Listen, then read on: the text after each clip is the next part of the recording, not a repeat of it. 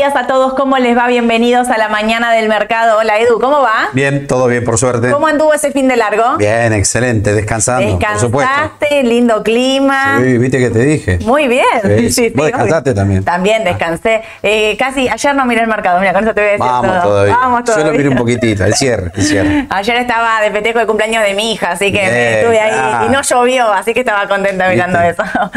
Pero bueno, vamos a ir sin vueltas. Arrancó la última semana de cara a la elección general, Edu. Con todo, toda la carne al asador es lo que se está diciendo. A todo o nada. A todo o nada es esto, la elección general del domingo. Nos quedan cuatro ruedas, lo que sufrimos de estos dos días de feriado, todo bien. Uno intenta desenchufarse, pero era Estados Unidos está operando. Claro. Nosotros acá no. Justo en la semana previa a la elección, no te quiero decir si vamos a balotage, que es el lunes de Mm. feriado. No quiero pensarlo, mira, voy a ir día a día, lo que se determina día a día. ¿Fuiste al supermercado últimamente? No me hables del supermercado, No. porque si te digo el índice gay. Porque no solo aumenta, sino que faltan las cosas. No hay Sí, nada, No hay nada. no hay nada en el supermercado, no hay nada, nada, Sí, nada. sí. No había botellas de agua el otro día. ¿Aceite conseguiste? Conseguí, Ah. sí, conseguí. Pero no había botellas de agua de dos litros. Eh, conseguí Ah, la única marca eso, que sí. había, no había otra, la que, no- la que siempre no había. Carguemos nafta por la duda. Arrancamos. No, bueno, vamos a intentar estar tranquilos porque se viene una semana con todo, todo. Imagínense rumores políticos. Bueno, hoy arrancamos con re- nueva reglamentación de CNB. Arranco con esto porque vi que ya me estaban preguntando el tema de CDRs. ¿Qué es lo que está pasando? Claro, vos entras a los diarios y dicen nueva reglamentación de, de CDR y quedamos todos pelados. La reglamentación de nueva de CNB 982 viene sacando una por día. ¿Vieron que yo les digo? Lo que, ¿Qué tenés que hacer a la mañana? Leer el boletín oficial, porque siempre hay una nueva. 982, la de hoy, determina que las carteras propias, o sea, los ALIX, no podemos más comprar CDR. O sea, lo que tenemos que hacer es quedar eh, neteados. Quiere decir que si vos tenías fácil 100 CDR, tenés que tener, al fin del día, puedes comprar, vender, eh, al fin del día tenés que tener 100 CDR. Esto, piénsenlo en pesos, pero digamos, la cuenta sería esa. Esto es para las carteras propias. Esto quiere decir las sociedades de bolsa, los ALIX, nosotros, Sole, Edu, que somos, eh, digamos, eh, entramos dentro de lo que son más cartera propia, nuestros eh, eh, cónyuges, familiares, todo, nadie más puede comprar CDR. Esto es lo que dice la normativa. Ustedes que son eh, clientes, personas físicas, personas jurídicas, pueden seguir operando CDR sin ningún tipo de restricción. Esto es lo más importante. Esto está hecho para que las sociedades de bolsa, sobre todo, no tanto lo que podemos comprar Edu y yo, sino el Ali, o vos, no sé, Edu, querés No, contarle algo creo acá que a la no gente? éramos mover al mercado yo solo, así que. Pero sos tendencia. Si yo te veo que estás comprando algo, por ahí voy a verificar que estás Claro. comprando. Pero no es la cantidad, que es lo que está buscando eh, esta nueva reglamentación. ¿Se acuerdan que veníamos hablando de los volúmenes operados eh, en Standard Poor's, 20 mil millones de pesos? El otro día lo decíamos. eh, venían operándose mucho porque es la forma de dolarizar. Bueno, las sociedades de bolsa, los ALIX, no podemos hacerlo, pero sí eh, ustedes pueden seguir comprando la cantidad de CDR que quieran, pueden comprar en pesos, pueden vender en dólares, pueden hacer lo que quieran, siempre y cuando respeten todas las normativas, ¿no? Esto ya lo sabemos, vieron que cuando vas a comprar un CDR te aparece una declaración jurada que es literalmente un papiro, porque ya va ahora va a salir la nueva, ¿no? Que no tengas, que no seas cartera propia. Eh, eso es lo más importante, que se acuerden de respetar las normativas. En estos últimos cuatro días los controles seguramente se van a intensificar, pero lo que yo les quiero decir es que esto se controla siempre, digamos. La declaración jurada está... Lo que es provisorio que quedó. Yo creo que la primera declaración jurada de esta gestión, digamos, la hicimos, no te digo agosto 2020 que empezamos, me parece. ¿Tanto? ¿Sabes que me parece que sí? En agosto 2020 empezamos con si sos A no podés comprar B. Y si sos B, ahí arrancamos. Y esa es la normativa que modifica la anterior, la anterior, la anterior. Por eso cada vez que nos preguntan, che, ¿esto ¿podés comprar? Pará, no me Déjame acuerdo. tranquilo. déjame pensarlo, porque son un montón, una atrás de la otra. Así que Pero esto es lo más importante, pueden seguir comprando CDR ustedes, pueden comprarlos en pesos, pueden venderlos en dólares, pero les traje para, porque el otro día me preguntaban, que yo dudaba, ¿viste? Que ustedes me decían acá, esto es así, esto es así. Grupo 1 y grupo 2, que es lo más importante para... mm, el tema de, de normativa, ¿no? ¿Qué es grupo 1? El grupo 1 son los AL y los GD. Esto es grupo 1. Y grupo 2, ¿qué es? ONs, legisla- ONs, todas, LEDES, CDR y CENEVI. Esto es grupo 1 y esto es grupo 2. Si vos operás MEP con el grupo 1, o sea, AL o GD, me corté. Me parecía porque estaba trabada en esa pantalla.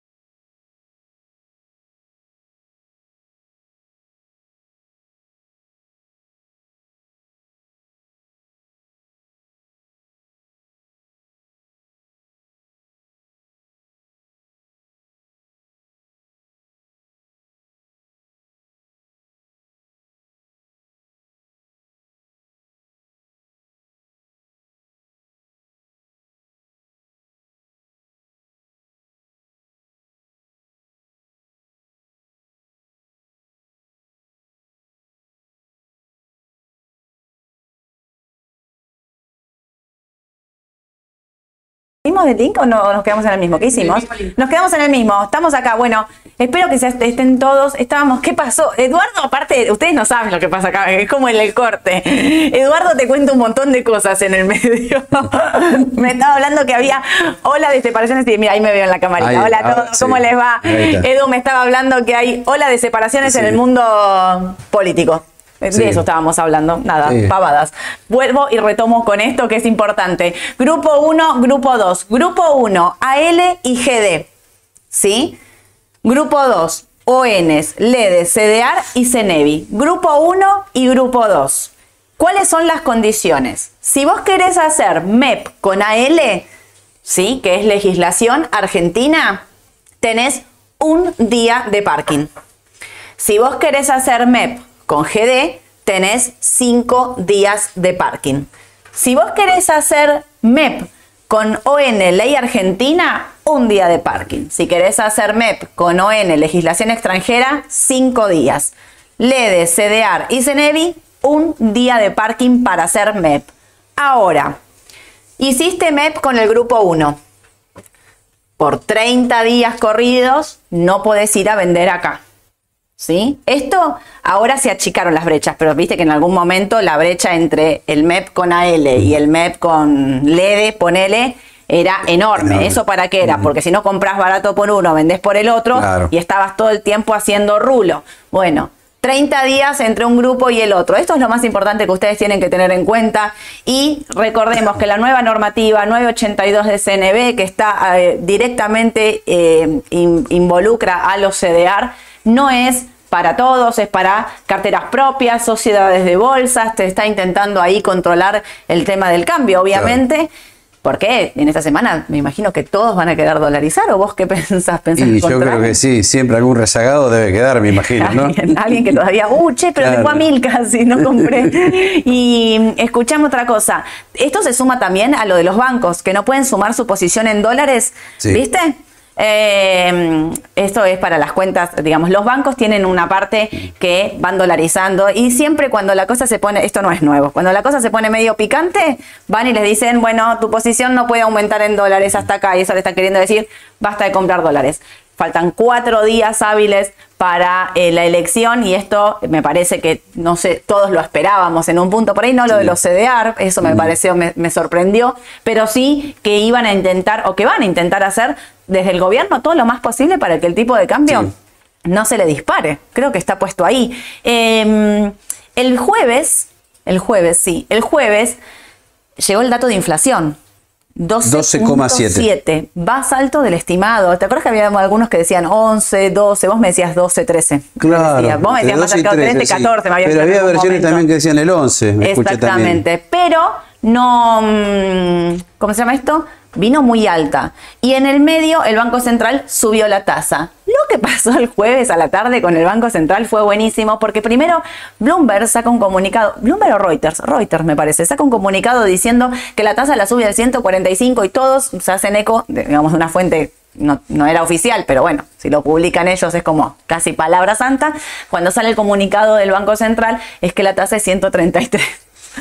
Fue como, ¿qué pasó? Quedó sabor a poco. Claro, si era 145, era, o sea, fue un montón, de 118 a 133 la sube, pero en el medio ya todos habíamos, nos habíamos puesto 145. Bueno, nada, quedó un poquito por debajo de, de- de lo- Claro. del estimado. Vamos a ver qué pasa en las próximas ruedas. Y ahora ya sí, todo de cara a la elección. ¿Qué pasará si se definirá o no este domingo? Eh, le pregunté a Edu qué pensaba, me dice, no tengo ni idea, me contestaste. Sí, sí. Ni idea. Sí, sí, sí. No, Yo la- tampoco, ¿eh? Si No, no, nadie no. la acertó en las pasos, menos la puedo acertar ahora, me parece. No, no, yo te pregunté como si tenías alguna sensación. Yo la verdad no tengo ni sensación, o sea, honestamente, leí desde que gana mi ley en primera. Que Patricia Bullrich recuperó y que entra al balotaje, que Massa queda tercero, que Massa entra al balotaje, que Massa saca más porcentaje de votos del estimado del, Bueno, que bueno, sea lo que, sea. lo que tenga que ser y cada uno arme su cartera de acuerdo a lo que cree que va a pasar. La pregunta es qué va a pasar de acuerdo a cada candidato. Eso me preguntaron mucho este fin de semana porque viste que uno está con familia, con amigos y Che, ¿y ¿qué va a pasar si gana fulano? Che, ¿qué va? La pregunta es, ¿qué va a pasar? Que yo creo que es lo más difícil que tenemos en esta elección. Vos sabías, en la última, ¿no? Me voy a la 2019. Vos sabías que mm, si ganaba Macri, el mercado no se iba a desplomar. Eso es lo que nosotros al menos creíamos. No se iba a desplomar, pero nosotros desde Raba sosteníamos, Edu lo- también lo dijo el otro día, que el mercado estaba caro. Claro. Con Macri, sin Macri, el mercado estaba caro, ¿no? Habíamos ido al fondo, los ingresos no estaban siendo los estimados, eh, me- nos parecía que había como un montón de variables que de entrada podían hacer que el mercado rebotara por la, porque Macri había ganado, pero nos daba la sensación como que le iba a costar. De hecho, había tenido un ajuste ya de Claro. 1800 puntos, estábamos en 1100 aproximadamente.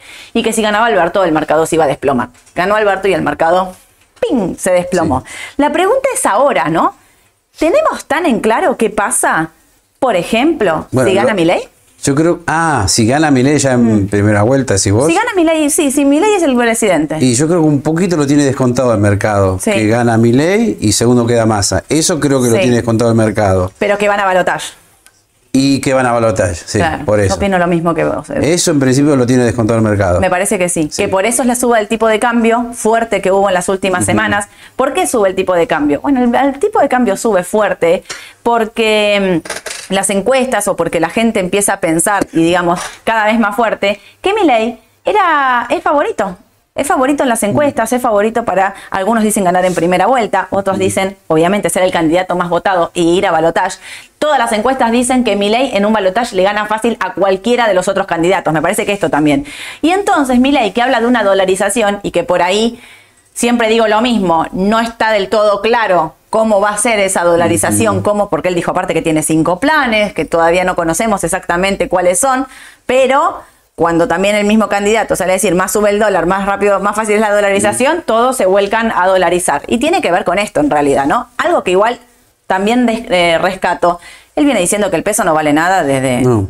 No. sé, desde que lo escuchamos en televisión, decir que el peso no vale nada, Pero digamos, eso sí- también es real. Sí, dice, más sube el dólar, pero también más rápido suben los precios. Sí, sí, bueno, es espiralado eso. Obviamente, eso, espira- eso es espiralado. Pero lo que pasó entonces fue que el tipo de cambio se disparó.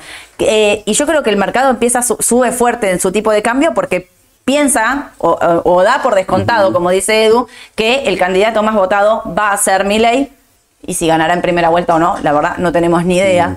Pero también me parece que eh, empujó a todas las acciones, porque vos fíjate lo que pasó en el panel líder en pesos. Le mostraba, mirábamos con Edu antes el Merval, que nosotros Sí. le decimos siempre hagan hincapié en el dólar, no en el de peso, pero ¿cuánto? El Merval en dólares es una línea también Sí, como sí, para arriba fuerte, los volúmenes operados. Y dos días me preguntaban, che, ¿se- ¿me cubro en acciones ante una hiper? Y sí. Y pasó en el 89, sí, Claro. sí, te cubriste. Sí, Es eso. Sí, sí, sí. ¿Qué compro? Unos irán al supermercado, Claro. otros irán al mercado. Los que invierten irán al mercado de acciones. Claramente, el mercado de acciones fue cobertura. Ojo, que si miran los gráficos de 89-90, es una línea para arriba. Cuando se llega a la convertibilidad, se destruye el mercado. ¿eh? Se destruye. Y, como les digo siempre, el escenario era totalmente distinto. Acá los mercados al ser globalizados tienen otra cosa hoy, me parece a mí, digamos, la, la- la- la- la- incluso la, la velocidad con la, que, con la que hoy se opera no tiene nada que ver con la de aquel, la de aquel momento. Edu, Sí. hoy nos encontramos martes, faltan cuatro días, Cuatro cuatro, días. ruedas para, el, eh, para que llegue el fin de semana y la elección. Nos encontramos con un MEP con LED en 900. Son un poco ¿Vos barato. dolarizás? ¿Vos pensás que es barato? Y sí, comparado con el Blue que está en 980. Blue 980 y que el Blue llegó a estar 1040. 1040, 1050 más o Claro. menos. Ya corrigió una parte. Sigue barato todavía en 900, me parece. Sigue barato para Sí. vos el dólar. El MEP, por lo menos. Sí, sí, sí, estamos hablando sí. de MEP. Vos dolarizarías. O sea, Ese sí, sí puede subir hoy. ese puede subir. Sí. Claro. Hay que ver qué pasa hoy. También tenemos las normativas de la semana pasada, ¿te acordás? Operar con cinco días de anticipación, Sí. que esos empiezan a caer esta semana. Sí. Y hoy es martes, pero mañana se activa el swap con China. 5 mil millones de dólares va a tener masa también para seguir interviniendo. Hablando de la intervención de masa y del swap con China, no sé si vieron, hoy hay una, no sé si una nota o yo lo leí en Twitter, pero a Julián Josovich, en una consultora 1816, que yo se las menciono muchas veces porque es una consultora de renombre Conocida. importante, muy conocida en el mercado, habla de que el gobierno eh, eh, gastó, pagó, no pagó, gastó 1.100 millones en DEX. Y que las DEX son supuestamente fondos para pagarle al Fondo Monetario y demás. Que entre octubre y noviembre hay que pagar 3.500 millones. Y que ahora las DEX, como se utilizaron, no alcanzan. Entonces la pregunta era, ¿default al FMI? Y me quedé, por eso lo entré a mirar, porque era como que me llamó la atención.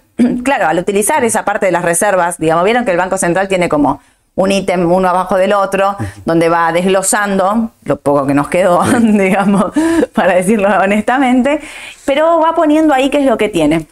Eh, me llamó la atención, ah, cuidado con esto. Ojo también, octubre, noviembre. Me quedo, renegocio el acuerdo con el Claro. fondo, que es algo que más allá dijo, este, este acuerdo hay que renegociarlo todo, si no el que viene renegocia también, porque, tipo, bueno, a ver, nos sentamos de nuevo, o sea, no descarto que si hay vencimientos en octubre, noviembre, que no me acuerdo, realmente no controlé, eh, al Fondo Monetario no se le pague, ¿eh? Seguro. y que entremos como en un stand-by, no es que entramos en default, entras como en un stand-by, ¿no? Le dicen, eh, le dice el plazo de, de espera. Y el contado con liquidación 9.70, pues 9.67, ponele. Y también, Vos ves barato el dólar. me parece que sí. Vos no podés comprar CDR, pero a los clientes No, le dirías no, que podés no, que y sí, lo venimos diciendo el 20 de septiembre más o menos. Seguís Compren comprando CDR hoy. Sí, sí, sí. Comprás, eh, bueno, Aluar se te dio vuelta, te Sí. terminó allá arriba. Vamos a ver qué pasa hoy. un poquito cara quizás, ¿no? Pero, Con respecto al dólar, sí. Claro, Si vos me decís sí, siempre que Aluar vale un dólar, claro, arriba de 1200 me parece que está un poquito cara, ¿no? me parece, ¿no? Sí. Eh, pero es cobertura. Es lo que están buscando todos, cobertura. Por Claro. algo se fueron los precios. Por Pero- algo, por ahí el mercado lo tiene una parte descontada. Esto que me estás Yo diciendo. creo que sí, en Aluar parecería que sí. Aluar Texar. Sí. ¿Vos ¿Viste los volúmenes de Aluar y sí, Texar? sí, sí. El, el viernes fue récord. Más El de jueves. 25. Perdón, el jueves, es cierto, ya me perdí Sí, con el tema del feriado. feriados. 25 mil, más de 25 mil millones en acciones locales, récord del Récord mes, del absoluto. año. Récord Esto está dando absoluto. una señal también, sí. Eso es una señal de que están comprando acciones locales, está perdiendo todo tipo de precio Mm. lógico, cuidado con eso, porque eh, cuando se arranca esa dinámica sigue. Quería decir Mm. esto. O sea, el análisis, el AT, como decimos con Edu, rompe todo y sigue. Hay que tener Claro, mucho cuidado por eso, con eso. eh, lo que pasó con el Merval en dólares es como que quedó desvirtuado y quedó mejor de lo que esperábamos el Merval en dólares. Incluso cerró, bueno, acá está el dólar nuevo, ahora les muestro. Mira, 7.86 Claro. cerró. Esto es jueves, ¿sí? Tengan presente que esto es jueves. Así que yo le decía a Edu, cuidado, que esto cortó 7.70, 7.80, esto cortó todo. ¿Puede ir a buscar acá los 8.80, Edu? Y sí, ahora está en camino otra vez, sí, sí, sí. Cuidado, ¿eh? sí. Se recompuso mejor de lo que esperábamos. Mucho mejor de lo Sí. que esperábamos. Nosotros pensábamos que acá podía frenarse Y volver la y volver recaída. la recaída. Y en cambio no, mirá lo que hace, son una, dos, tres, cuatro, cinco, seis ruedas, ponele consecutivas, menos esa, un poco de suba. Y puede ir a buscar acá. Y hoy Primero debería, buscará. hoy debería ir para arriba porque viste ¿Los ayer subieron 800? los bancos, subieron Sí. fuerte los bancos, estaban muy alicaídos, con lo cual podría ir más arriba hoy el Merval en dólares. Hay que verlo, ¿eh? Sí. Atentis, porque yo te digo, en dólares me parece que la película va a ser otra, pero en pesos, eh, en pesos no, no sé si corrige esto. Sí. En esta sí, dinámica inflacionaria alto y en suba, sí. y las tasas. Y la las suba de no, no, no, también no hace motiva. que no motiva, No motiva. digamos, no motiva a, a desarmar eh, un, un- algo en pesos, o a- un, cualquier instrumento que vos tengas en pesos para irte a, a- a dólares. La verdad es que lo haces. Claro, me parece a mí. Digamos. decíamos- o te, me voy a pesos, me voy a una acción en pesos, a pesar de que pueden estar caras. ¿Te acordás que decíamos mínimo debería subir la tasa a 150%? Trascendió 145. Estábamos bueno, puede ser, pero 133 no atrae a nadie, me No. parece. Menos después de lo otro, 145, ah, 133, ah, no, no Claro, es nada, no, como tipo, sacame todo acá del medio. No me sirve eso. No me sirve. Mirá, sin embargo, acá en este cuadrit, en este gráfico de Adrián, como siempre les digo, arroba Adrián-Wibli, síganlo porque es un genio. Eh, fíjense cómo el dólar se achata acá. ¿No? Este, esto que se achate acá, mira Edu, Sí. ¿viste cómo venía? Que yo te venía diciendo, mira esto, esto es pánico, se achata. Esto se achata, para mí se achata esta semana, ¿eh? Sí. ¿Puede pegar un saltito, vos decís? A mí me parece que lo van a intentar dejar acá, ¿eh? Sí, o queda ahí o sube un poquito, ¿viste? Sí, así, ir subiendo Sí, de a poquito. ¿Ves claro. que eso es poquito lo que se va subiendo de uno a otro, de una rueda a otra? Pero siempre la intervención y la corrección. A mí me da que esto, todo a dejarlo como está. Por eso coincido con Edu en que el dólar me parece que está barato. Porque si esto sigue así, Exacto. para mí es una oportunidad de compra.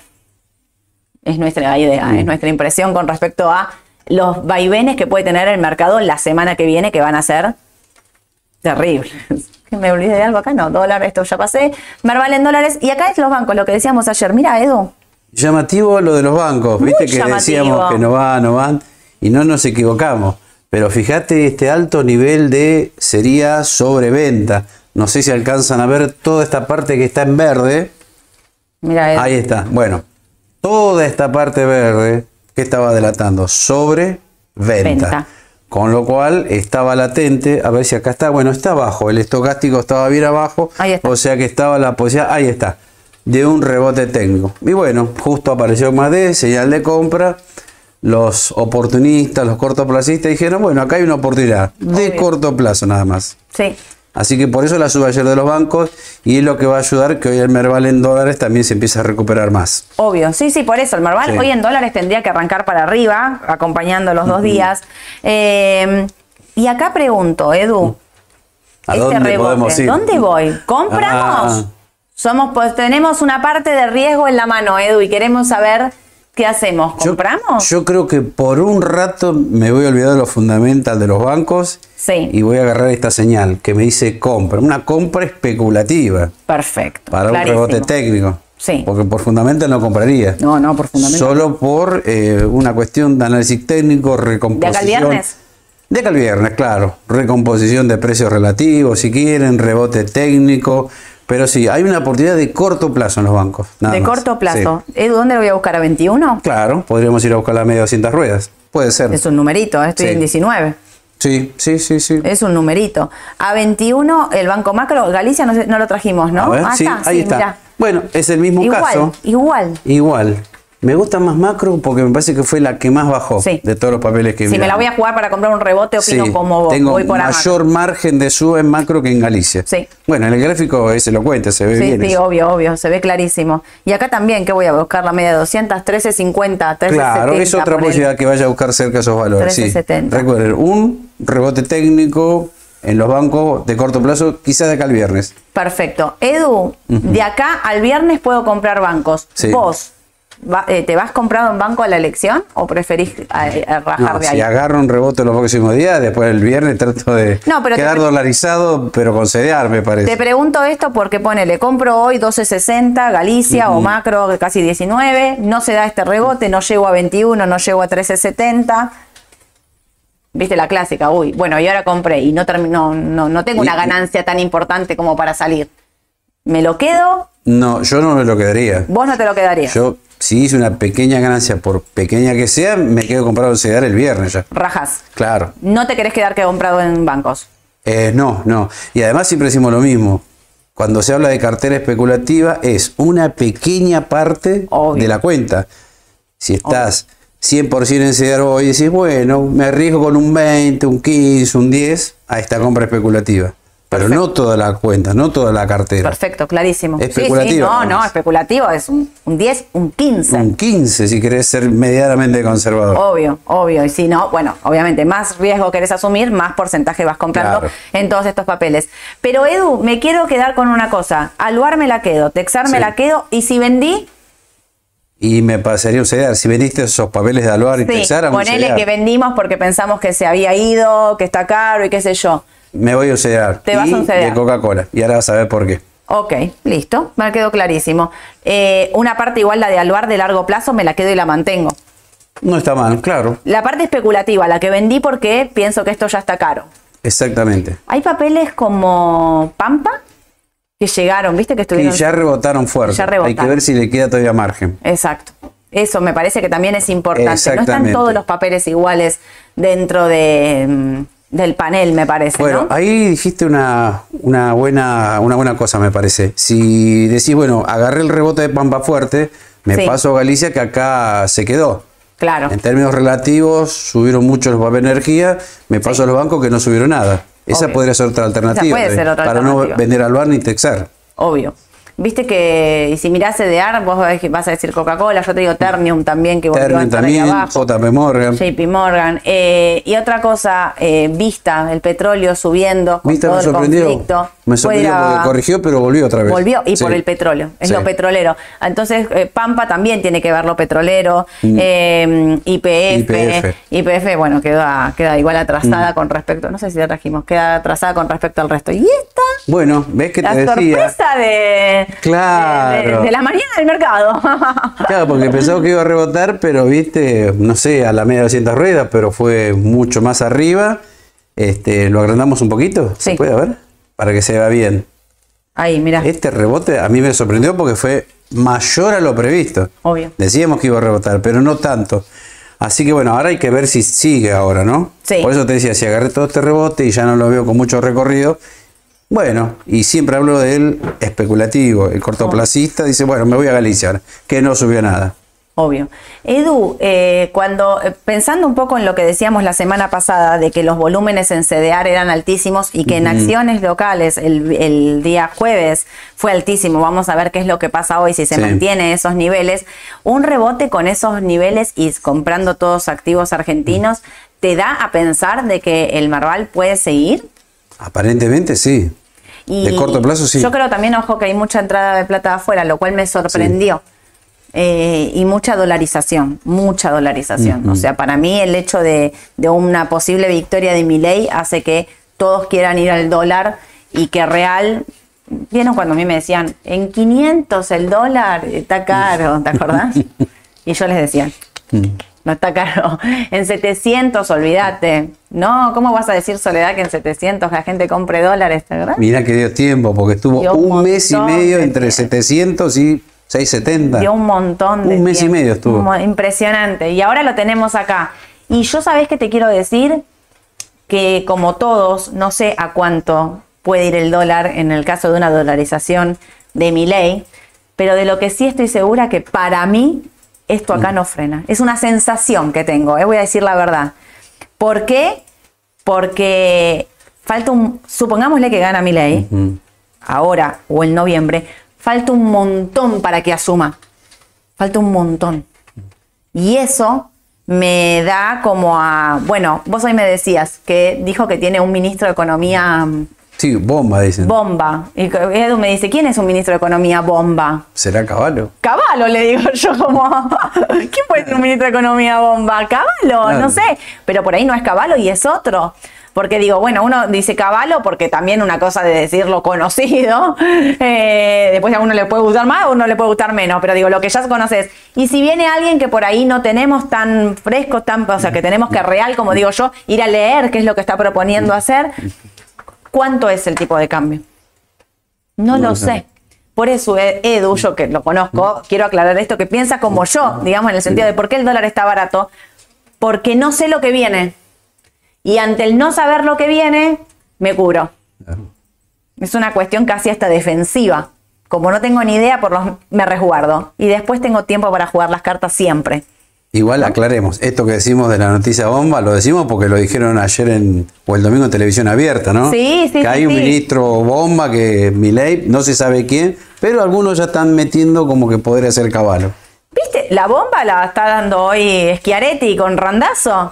Sí. Que dicen, vayan a la política online. ¿Qué dice el titular de la política online? Que Randazo está negociando irse con Milei. Y yo pensé, pero Randazo es el vicepresidente, de- candidato a Claro. vicepresidente de Schiaretti. Sí.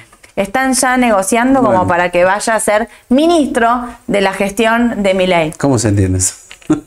Pero no fueron las elecciones, porque si vos me decís esto, perdiste. Después Te de quedaste claro. afuera, bueno, está bien, pegás el salto con el otro. Pero de antemano, es raro, ¿no? ¿Te Bueno, por eso- las ratas huyen del barco?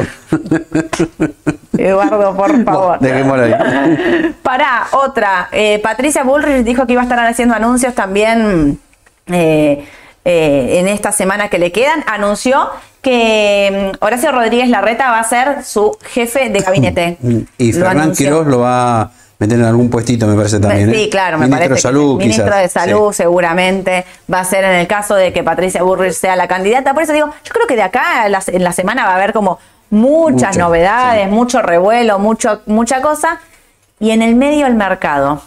Y el mercado para mí está viviendo una situación, leía una nota el fin de semana de que el mercado tipo no sabe para dónde salir disparado. O sea, y tiene estas Claro. subas y bajas muy fuertes, lo que nosotros veníamos diciendo va a ser un momento de muchísima volatilidad. Y yo te digo, bueno, ustedes saben que a mí CEPU me gusta. digo, y si el mercado sigue acá, ojo, ¿eh? Los 660 funcionaron como una Sí. resistencia muy importante. Yo lo venía siguiendo. Y ahora me quedo a esperar. ¿Perforará los 610 y volverá acá a los mínimos? Y depende de todo el mercado Exactamente. estoy como con el mercado. Veo un rebote en bancos, coincido con Edu. No tengo tan en claro si papeles como el VAR y Texar no pueden seguir subiendo. Me parecen que el miedo y la Claro. cobertura van a hacer que siga subiendo, al igual que el tipo de cambio. Pero por otro lado digo, che, ¿y estos papeles? Está bien, Cepu tiene una recompra de sus propias acciones en 8 dólares. O sea, me parece como que tiene un techo muy marcado por la misma empresa, Mm. que es lo que me dice siempre Edu. ¿E IPF? Bueno, ¿No está di- barata? Sí, IPF sí. Además no te olvides que tienen que recomponer el precio de la nafta y no te olvides lo que están esperando todos el lunes 23 de octubre. Hay muchos precios congelados que van a saltar con todo. ¿Y Claro. la nafta cuán atrasado está? ¿Y la nafta? 30, 40, 50. Y pará, y te digo otra cosa. Y eh, para todos los que piensan que, que, que Milei es el candidato que va a ser más votado y demás, Milei habla de privatizar IPF. Sí. O sea, para mí está barata. Sí. Con cualquier candidato yo pienso que IPF está barata, con cualquier candidato yo me la quedaría, pero digo, ojo, porque eso es un cambio al 100% para, para la empresa. Si vos me preguntás a mí y yo tuviese la oportunidad de cruzarme con Milei, le diría no vendas Ujú. IPF, porque creo que es la única Claro. reserva de valor que tenemos en el país real que nos puede hacer eh, crecer a futuro. No se la demos a otro, como que ya estamos, ya pasamos lo peor, ya tenemos el juicio.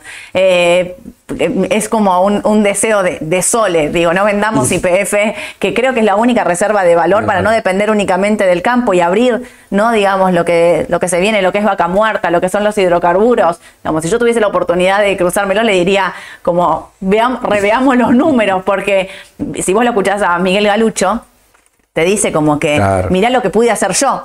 ¿no? Y yo siempre pienso, si lo pudo hacer Vista, lo pudo hacer ¿Por Miguel Galucho? ¿por qué no, por qué no IPF? Esto me parece, porque nosotros recomendamos todo el tiempo Mm. vista, vista, vista. ¿Por qué no IPF? Claro. ¿No? Digo, es como una, una, casi una expresión de deseo. Pero todos estos papeles van a acompañar eso. Entonces, me parece que hay que tener cuidado. ¿Vos ves una baja así? No te digo la del 19, de 50% abajo, porque yo no la veo. ¿Vos ves No, eso? Ok, tampoco. listo, yo tampoco. Pero ¿ves una corrección violenta del mercado con algún escenario el día lunes? ¿Alguien te da? Mm, Violento no. No. Parecería que no. No, no. Ahora hay que ver si Milei, eh, perdón, Milei gana en primera vuelta. Capaz que eso no sí estaría totalmente descontado. Mm. Yo creo que eso en el mercado no lo tiene descontado. no, no. No. Pero tampoco vemos una baja violenta. No, no veo una baja No. violenta, pero también me parece que esta vez lo que ah, juega en, en, digamos, en el mercado a nivel precio, esto que vos me decís todo el tiempo, los precios relativos, es la inflación. Yo creo, muchos me dicen estamos en la puerta de una hiperinflación. Yo, déjenme dis- no, no- no- no coincidir con, con ese razonamiento. Para mí, estamos viviendo una hiperinflación. Lo que pasa que todos siempre hacemos una cosa de comparar para atrás, ¿no? Digamos, bueno, la hiperinflación del 89, del 90. Y a mí me parece que las crisis se dan de otra manera, porque el mundo cambió, porque el, El país es otro, distinto porque el escenario es distinto. Y entonces a mí me parece que, o sea, si vos tenés una inflación mayorista del 18, bueno, para mí, o sea, digamos, esta cuestión de que decimos, los precios cambian de manera constante. Ustedes saben, vas a pedir un presupuesto, te dura 24 horas. ¿Cuántos de ustedes me dicen, no sé a qué a precio vender, no sé a qué precio comprar, no sé, no tengo idea de si está caro o está barato? Cada uno básicamente te cobra lo que quiere. Para mí es como, hola, bienvenidos a, a la, nue- a la hiperinflación del 2023.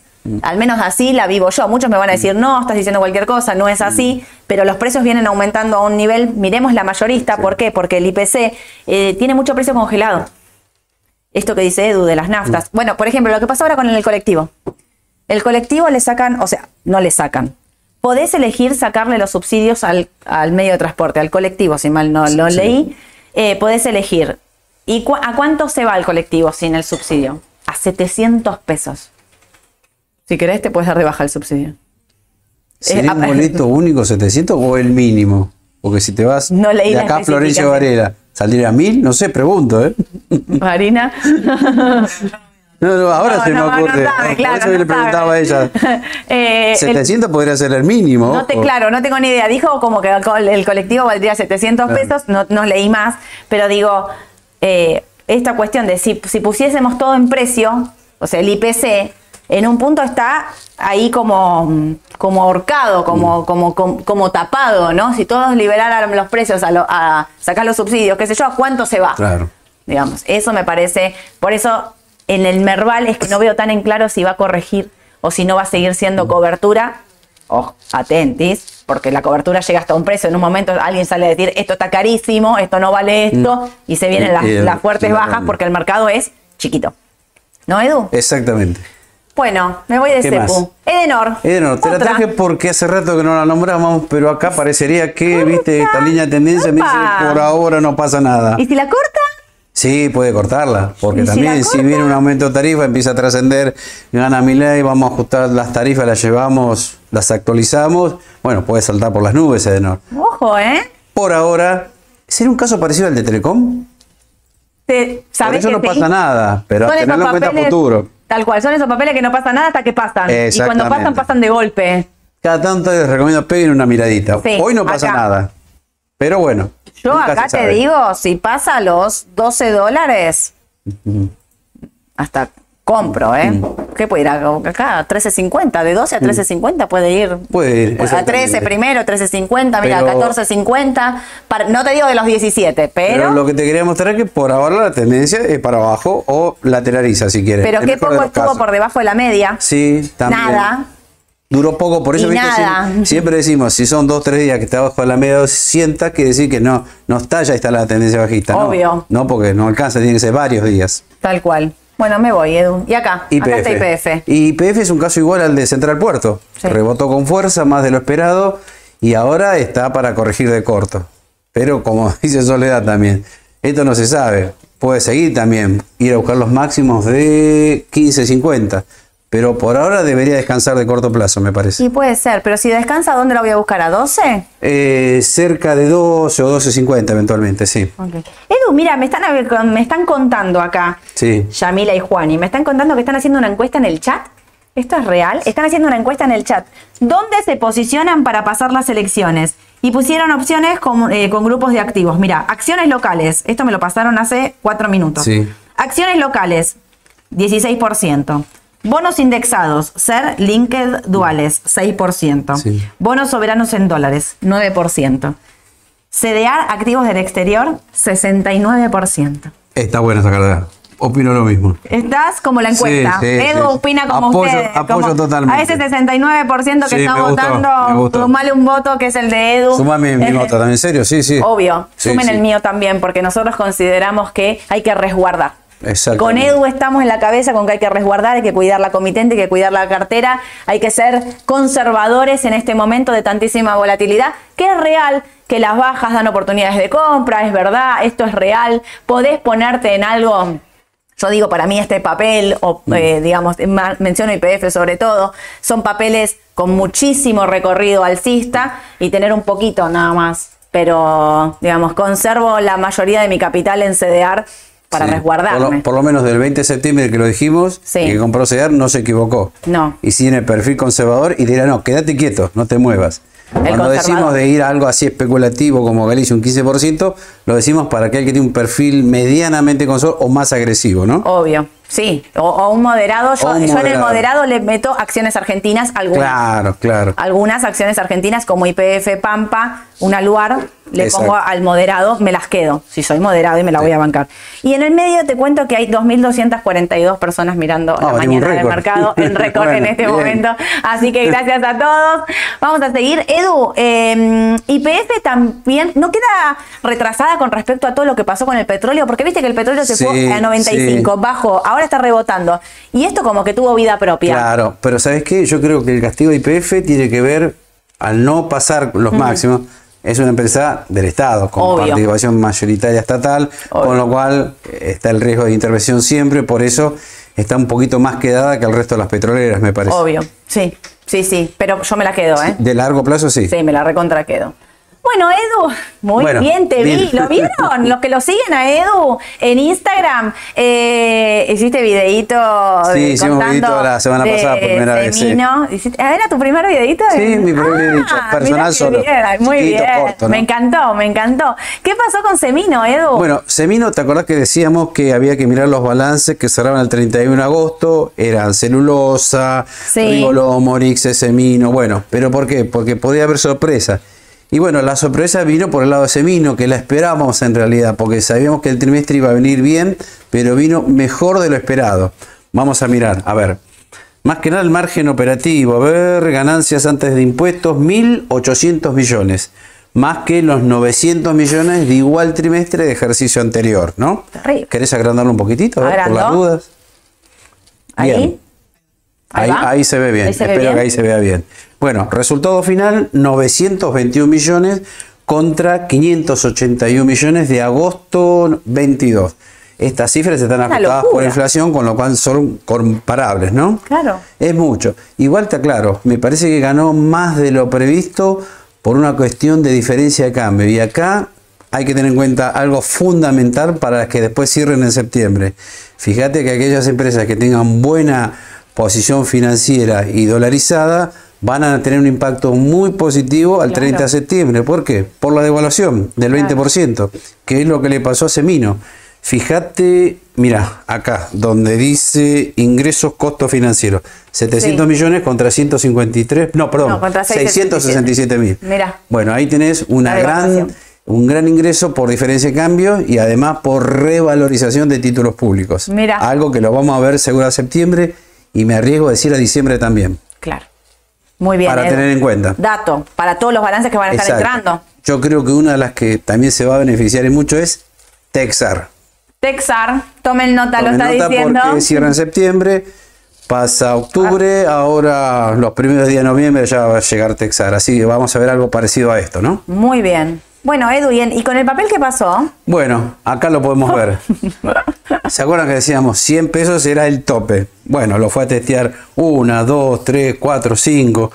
Y acá justo antes del balance se ve que a veces pasa, alguien por ahí tiene información o apuesta que el balance o se la jugó. Claro. Claro. Se la jugó que el balance iba a ser muy bueno. Quizás también. muchos no sabían y dicen, bueno, si cruza 100 estoy atento porque tengo que salir a pagar. Claro. Y fue lo que pasó. Salieron a pagar 100, 105, 110 y ahí en el medio se coló el balance y pegó el salto casi del 20%. Perfecto. Y ahora, Edu, Y ahora superó el nivel tus que seguidores teníamos. están comprados en Semino. ¿Qué hacen? Vos sabés que mientras eh, hacía ese informecito decía, bueno, ¿cuál es el objetivo? 115, 118. Me dijiste eso, terminé lo de pasó. decir eso y lo pasó en el Obvio. mismo día. En el mismo día. En el mismo día. Así Ahora- que bueno, ahora que lo pasó tenemos como objetivo 144, 143 aproximadamente. Me quedo comprada en Semino. Si lo tenés, sí, sí, sí. Perfecto. ¿Y si no compré? Y creo que estás a tiempo. Estoy a tiempo. Si el chico hay un poquitito, puede ser. Perfecto. Temporada de balances. Acá me fui para afuera, Edu. ¿Nos vamos para afuera? Nos vamos para afuera. Temporada de balances. Hoy presentó Johnson, Back y Goldman Sachs. Y mañana Tesla y Sí, Netflix. estén atentos, sobre todo a Tesla, porque Tesla suele dar mucha sorpresa Sí. y a veces suele ser 10 para arriba, 10 para abajo. Terrible. Terrible. Estén preparados. Luciano nos debe estar mirando. Claro, Luciano, hay que preguntarle a veces Luciano. da de mucha sorpresa. Lo tienen en el chat, expriman a Luciano a ver qué está haciendo con Tesla, que sabe un montón. Goldman reportó un estimado del tercer trimestre de 5,47, lo que fue 0.07 peor de lo que esperaba el mercado, cuya estimación era de 5,54. Los ingresos del trimestre ascendieron a 11.82 en comparación con la última estimación, así que vino eh, peor el estimado, pero vino mejor por ingresos. BAC Bien. reportó un tercer trimestre 0,90, lo que supera la estimación del mercado que era 0,83.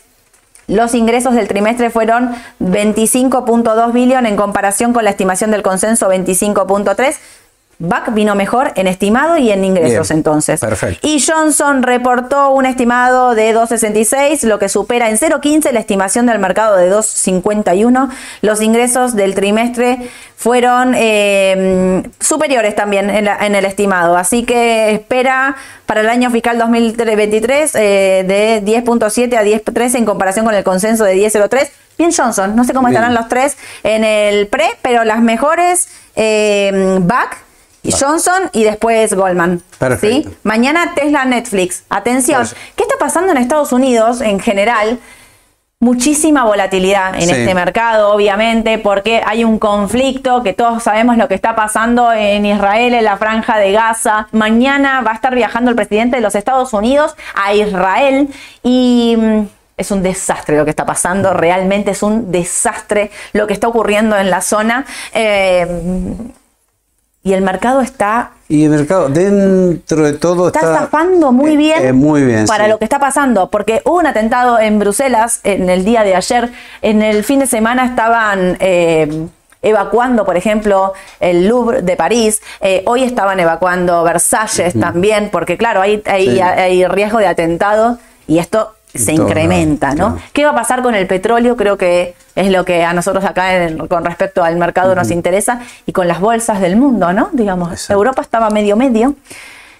Pero Estados Unidos parece como que no le importa nada. sí. ¿Viste? Va como, ¿viste los caballos que se ponen así y va? Va por otro andarivel, parece, ¿no? le por eso acá nada. tenemos el día que mm, habíamos visto que también están Sí. dando muy bien. Este, te digo, no sé si a veces lo mostramos. No, veces no. lo mostramos. Pocas veces lo mostramos. Sí. Pero lo trajimos porque dentro de los tres índices suele ser el más conservador, ¿no? Obvio. Y vemos que la tendencia, bueno, se revirtió acá en el Dow Jones. Recuerden que es un ETF, el día, que tiene las principales que componen el Dow Jones, ¿no? Sí, las 30 principales empresas de Estados Unidos. Y para aquellos que son conservadores, bueno, esta es la mejor opción, me Esta parece. es la mejor opción. Para CDR también me gusta. A pesar de que hoy estaban ligeramente también. negativos Sí. los tres índices. Eh, y también decía, leía las notas de afuera de la apuesta, ¿no? Que va a ser la Reserva Federal el primero de noviembre, porque los datos están viniendo, la, la inflación vino un poquito por encima del estimado. ¿Y qué es lo que va a hacer la Reserva Federal cuando la tasa de los bonos ya subió de manera anticipada? Sí. Dicen muchos que no la va a subir. Creo que el consenso está en uno, más de No- un 85% no lo va a subir este año ya, sí. de que no va a subir la tasa el primero de noviembre. Veremos. Veremos. Estamos como todo, todo nada sabemos, Eduardo. Escúchame, y acá está tu, Traje, bueno, Coca-Cola, que hasta hace unos días atrás muchos pedían por favor que rebote porque parecía que se venía la noche, ¿no? se vino a la noche. Se ¿qué es lo que vino hizo? acá, hizo mucho volumen, pero el papel está demostrando que no quiere bajar más. No. Y te digo más, la mejor señal, acá el MACD nos dio señal de venta. Sí. ¿Y dónde nos está dando compra los próximos días? Ahí. Sí. O sea que está la posibilidad de un rebote interesante en Coca-Cola. ¿eh? Yo si tengo Coca-Cola no la vendo, me la quedo, me la recontra quedo. Si no tengo Coca-Cola compro en Comprá, este precio. es una Esos opción 52 dólares. relativamente conservadora. ¿Sabes que van desde el 2020, me parece? Sí. 52 dólares es un soporte clave en el mercado para Coca-Cola. Sí. Clave, ¿eh? Es una buena opción de corto y de mediano plazo. Para el 69% que decía CDR. Exacto, puedes incluir este papel. Pueden incluir el CDR de Coca-Cola. Y otro que no pusimos, pero porque no llegamos. eh, ah, para, hacer JP Morgan. Sí, JP Morgan, bueno, recordemos, vino el balance justo cuando nos tuvimos el viernes. Sí. Esperamos 3 dólares con 85, si no me equivoco, y llegó con 4 dólares con 33. Mucho mejor a lo esperado. Pegó un buen salto el viernes. Ayer hubo una pequeña toma de ganancias, pero el papel demostró que técnicamente y por fundamental está en tendencia. Perfecto. Y sí.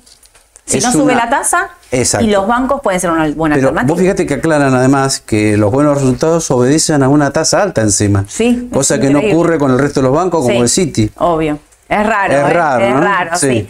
Eh, otra que vimos que estaba rompiendo la línea de tendencia, que no la pusimos porque no llegamos, es Vista. Vista, si supera los 32 dólares con 50, está rompiendo esa línea de tendencia que decía Edu. ¿Se acuerdan? Hizo un oleto terrible porque Sí. parecía que abortaba la baja, se fue para arriba con todo. Superando los 32.50, habilita los 38, Edu. Así que atentos Algo a los que tienen vista. Increíble, Sí. increíble lo que está pasando ahí. Bueno, me voy a preguntas. Espera.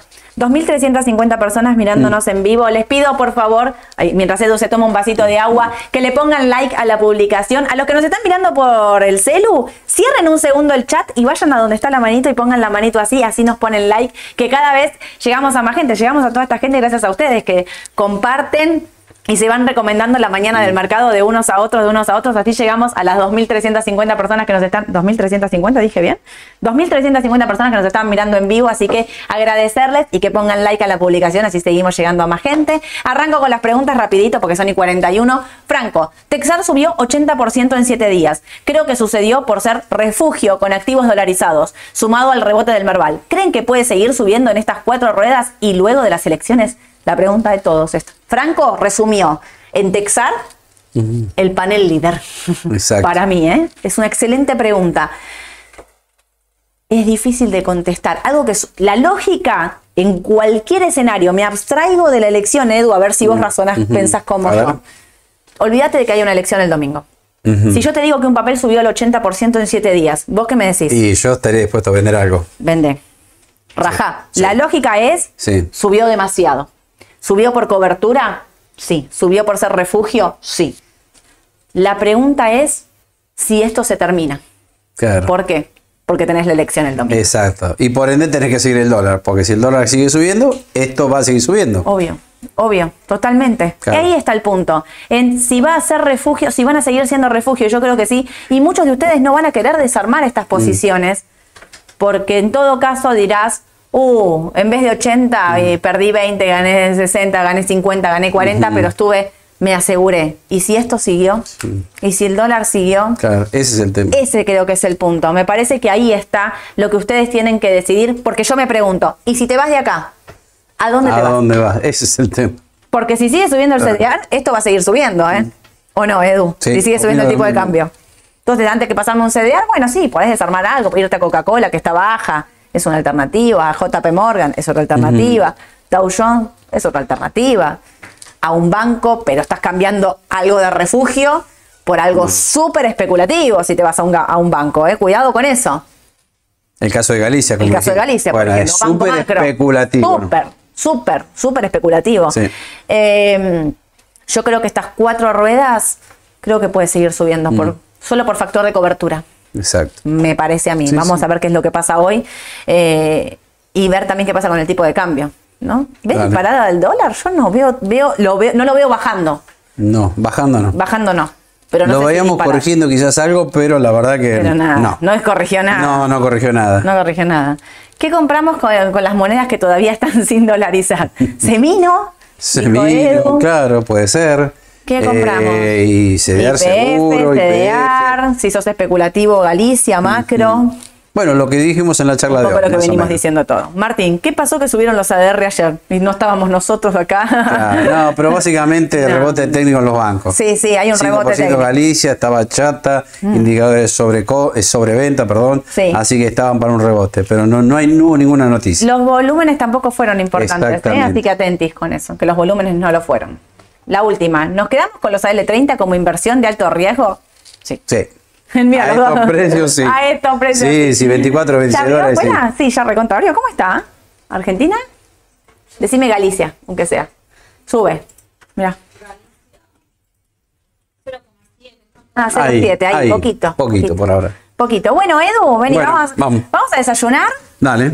Eh, récord de, de gente que nos estaba mirando, Bien. así que les vuelvo a agradecer a todos por seguirnos, por seguir la mañana del mercado. Vayan a seguirlo a Edu. ¿Hoy tenés algún, algún videito No me programado? dijeron nada todavía. Una chica de comunicación. Uy, sí me dicen. Sí, te dicen, mira, acá te dicen, sí, sí, Eduardo, ¿qué te pensás? Eh, gracias a todos, gracias por seguirnos. El jueves vamos a estar haciendo la última mañana del mercado. Sé que están pidiendo que la hagamos todos los días. Estamos pensando, a ver, estamos pensando. Ustedes vieron que acá, ustedes piden El fin de semana no. No, el fin de Ah. semana, quédate tranquilo que no. El fin de semana no, porque no hay mercado. No, así que vos eso. olvídate. El domingo, todos a prender la televisión y a mirar la elección. Claro. Pero el lunes sí vamos a estar acá. ¿Me vas a venir a acompañar? Claro. Mira, te, te sorprendiste. No. te sorprendés. El lunes, obviamente, vamos a estar haciendo la mañana del mercado en la especial de elecciones. Eh, gracias a todos por seguirnos. Manden sus consultas. Este chat, el que está ahí abajo, el WhatsApp, el de difusión, manden todo, porque ahí. Edu, antes de hacer el videíto, digo, mandaste por ahí, mandaste Sí, por el exacto. chat, por el WhatsApp de difusión, mandó Edu la noticia de Semino rápidamente cuando se enteró, cuando vio el balance, me dijo, este resultado es espectacular y mandó un mensajito por ahí. Así que agréguense al canal de difusión para estar informados con todo lo que esté mandando la mesa. Gracias a todos. Mañana voy a estar dando una conferencia en la Escuela Argentina de Negocios. Les agradezco la invitación que me hicieron para, estamos, para la Mm, gente de administración de empresa, para Te los chicos que para están arriba. estudiando. No, nunca. Yo me quedo con vos, me quedo con vos. Bueno, gracias. Eh, nos vamos los dos para arriba, así de la manito. Nos vamos a desayunar. Gracias por la invitación, decía la Escuela Argentina de Negocios.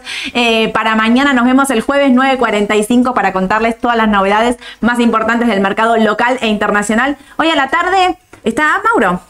Hoy es jueves. Hoy es martes. Ma- Mauro lo va a estar acompañando Priscila en, en la decisión justa porque Aye se quedó en su casucha hoy. Recuperate Aye del todo. Nos vemos el jueves, 9.45. Besos a todos. Chau, chau.